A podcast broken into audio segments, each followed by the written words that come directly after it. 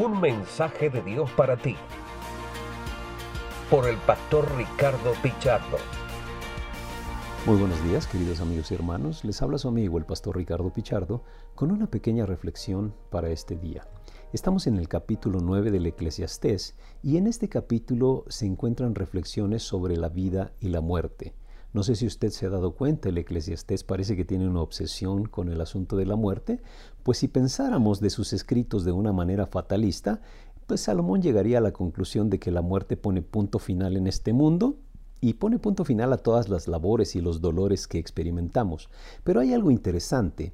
Él aconseja que saquemos el mejor provecho posible de la vida e incluso de las circunstancias difíciles, que la veamos como oportunidades y realmente esas oportunidades van a llegar de una manera sorpresiva.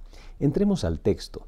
Dice, a todo esto me dediqué de lleno y en todo esto comprobé que los justos y los sabios y sus obras están en las manos de Dios, que el hombre nada sabe del amor ni del odio, aunque los tenga ante sus ojos. Para todos hay un mismo final, para el justo y el injusto, para el bueno y el malo, para el puro y el impuro, para el que ofrece sacrificios y para el que no los ofrece, para el bueno y para el pecador, para el que hace juramentos, para el que no los hace hay un mal en todo lo que se hace en esta vida, que todos tienen un mismo final. Además, el corazón del hombre rebosa de maldad. La locura está en su corazón toda su vida y su fin está entre los muertos. Él llega a la conclusión que el fin de todo es la muerte. Y bueno, ese parece ser una, una visión demasiado fatalista. ¿Qué sentido tiene vivir si todos vamos a un mismo final? A menos que usted observe la parte final. El fin de todo discurso oído es este, teme a Dios, guarda sus mandamientos, porque esto es el todo del hombre. Dios le da al ser humano una visión de eternidad. Y bueno, aquí nos da algunos chispazos de cómo sacar el mejor provecho de la vida. Verso 4 dice, porque, ¿por quién pues decidirse? Entre todos los vivos hay esperanza, pues vale más perro vivo que león muerto. Vale más perro vivo que león muerto. Este parece ser que era un dicho de la época. El perro era un animal totalmente despreciable en la sociedad y el león, por el contrario, era un animal considerado como uno de los más grandiosos. Y dice, ¿de qué sirve un león muerto? ¿De qué sirve un personaje, un gran personaje, si ya murió? Dice, mejor es que a lo mejor no seas tan reconocido, pero estés vivo. Y eso nos deja una tremenda enseñanza.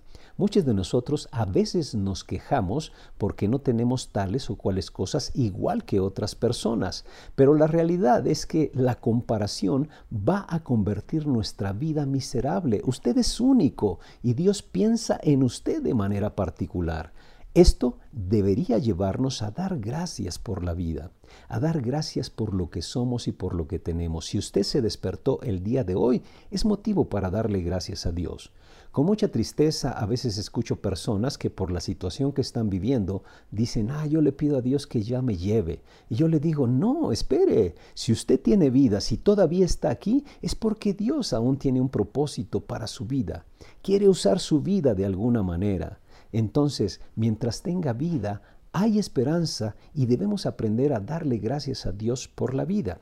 Otra de las cosas para disfrutar la vida que quiero saltar hasta ello es el verso 9, donde dice, Goza de la vida con la mujer amada cada día de la fugaz existencia que Dios te ha dado en este mundo. Goza de la vida con la mujer que Dios te ha dado. Mi pregunta es, varón, ¿usted está gozando de la vida con su esposa? O mujer, ¿está gozando usted de la vida con su esposo o nada más la van sobrellevando? Algunos de ustedes dirán, pero es que no conoces la clase de relación que estoy viviendo. No, tal vez no la conozca, pero Dios no les creó, Dios no diseñó el matrimonio para que se convierta en un infierno.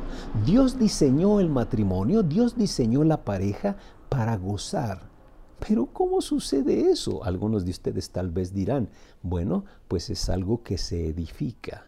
Y Dios estableció en la Biblia principios para ir edificando.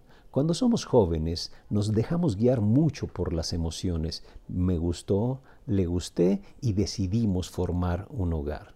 Pero ya cuando estamos en la realidad de la vida, cuando nos conocemos, algunos hasta dicen, bueno, yo no sé ni por qué me casé con este Pero Dios dice, no, no te has equivocado. O mejor dicho, Dios no se ha equivocado en su relación de pareja. Dios quiere que ustedes de verdad se disfruten el uno al otro. Pero hay principios que hay que seguir para que esto sea una realidad. Quiero trasladarme al Salmo 127, verso 1, donde encontramos uno de los más grandes principios para que usted de verdad disfrute de su relación de pareja. Dice, si el Señor no edifica la casa, en vano se esfuerzan los albañiles. Si el Señor no es el centro de su relación, difícilmente se van a disfrutar. Mire, se lo planteo de la siguiente manera. Decía el apóstol Pablo, ya no vivo yo, mas vive Cristo en mí.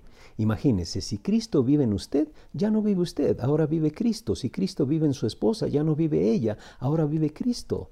Y alguna vez decía en la iglesia, Cristo no va a pelear contra Cristo. Por eso, lo principal que usted y yo necesitamos para mejorar nuestra relación de pareja es tener a Cristo como el centro de nuestra vida. Por eso el mismo Eclesiastés llega a la conclusión del capítulo 12 que el fin de todo es temer a Dios, tomar a Dios con seriedad, guardar sus mandamientos. Y aquí hay mandamientos en la escritura para que usted sea verdaderamente feliz y disfrute de verdad de su pareja. Siga los principios de Dios, siga los lineamientos de Dios y va a encontrar grandes enseñanzas para poner en práctica y de verdad disfrutar, como dice aquí, gozar de la mujer que Dios le ha dado para su vida, gozar del varón que Dios le ha dado para su vida. Por el momento yo le animo, si usted no está gozando de su esposo, gozando de su esposa, inviten a Jesucristo a que haga los cambios necesarios en su vida y en su matrimonio para que esto se convierta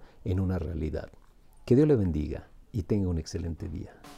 Este ha sido un mensaje de Dios para ti por el pastor Ricardo Pichardo.